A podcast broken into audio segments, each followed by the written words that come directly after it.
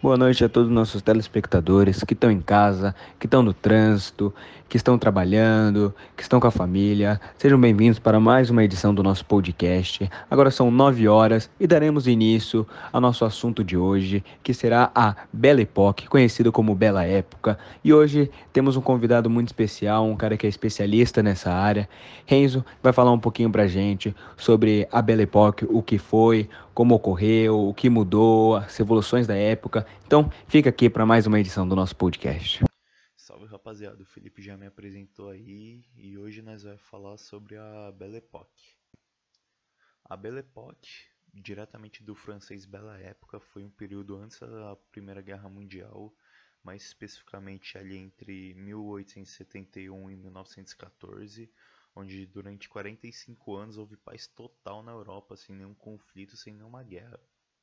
Para tudo isso acontecer, para a Belle Époque poder acontecer, nós temos dois pontos principais, que foi o fim da Guerra Franco-Prussiana, que nos trouxe uma política de estabilidade na Europa, e o clima de progresso da segunda revolução industrial, que provocou um êxodo rural e o povo saiu das fazendas para ir trabalhar na cidade e nas fábricas, aí trazendo mais desenvolvimento para todos. Durante o período da Belle Époque, vários avanços foram acontecendo. Um deles foi a luz elétrica, outro foi os alimentos de melhor qualidade e chegou também à população o transporte rápido e eficiente. Isso foi gerando um cientificismo na população, ou seja, a população estava acreditando mais na ciência do que só na religião como uma força divina. Bom, a Belle Époque também teve um período conhecido como Paz Armada.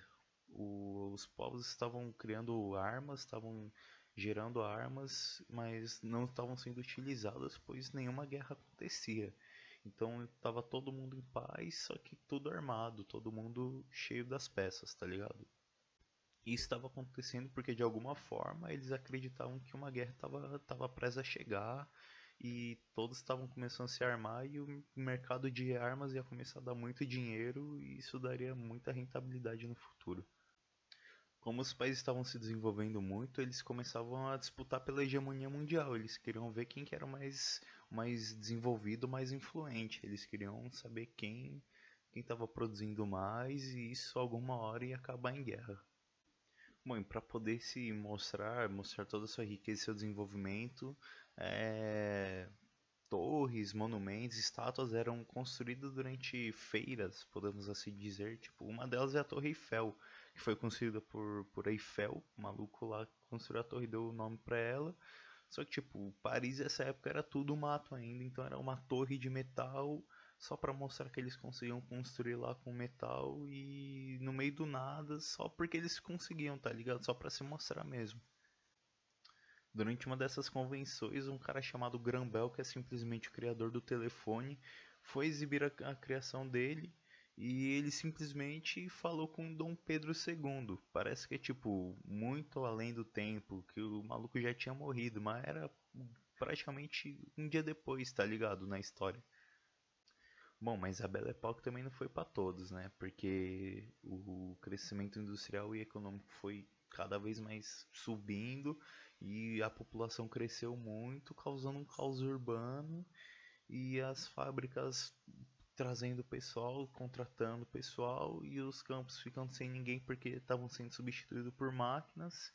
E quem sobrava nos campos era explorado, chegando a ter que trabalhar 18 horas e ganhando quase nada. E tudo isso porque na época não existia nenhuma lei trabalhista. Os caras trabalhavam a Deus dará. Os caras não tinha nada que assegurasse o direito deles e só foi ser criado lá depois da Segunda Guerra Mundial, ou seja, mais para os dias de hoje que foi criado a, as leis trabalhistas. Então, assim, bela época, a bela época não foi bela nem para todo mundo. Teve gente aí que sofreu na mão de gente.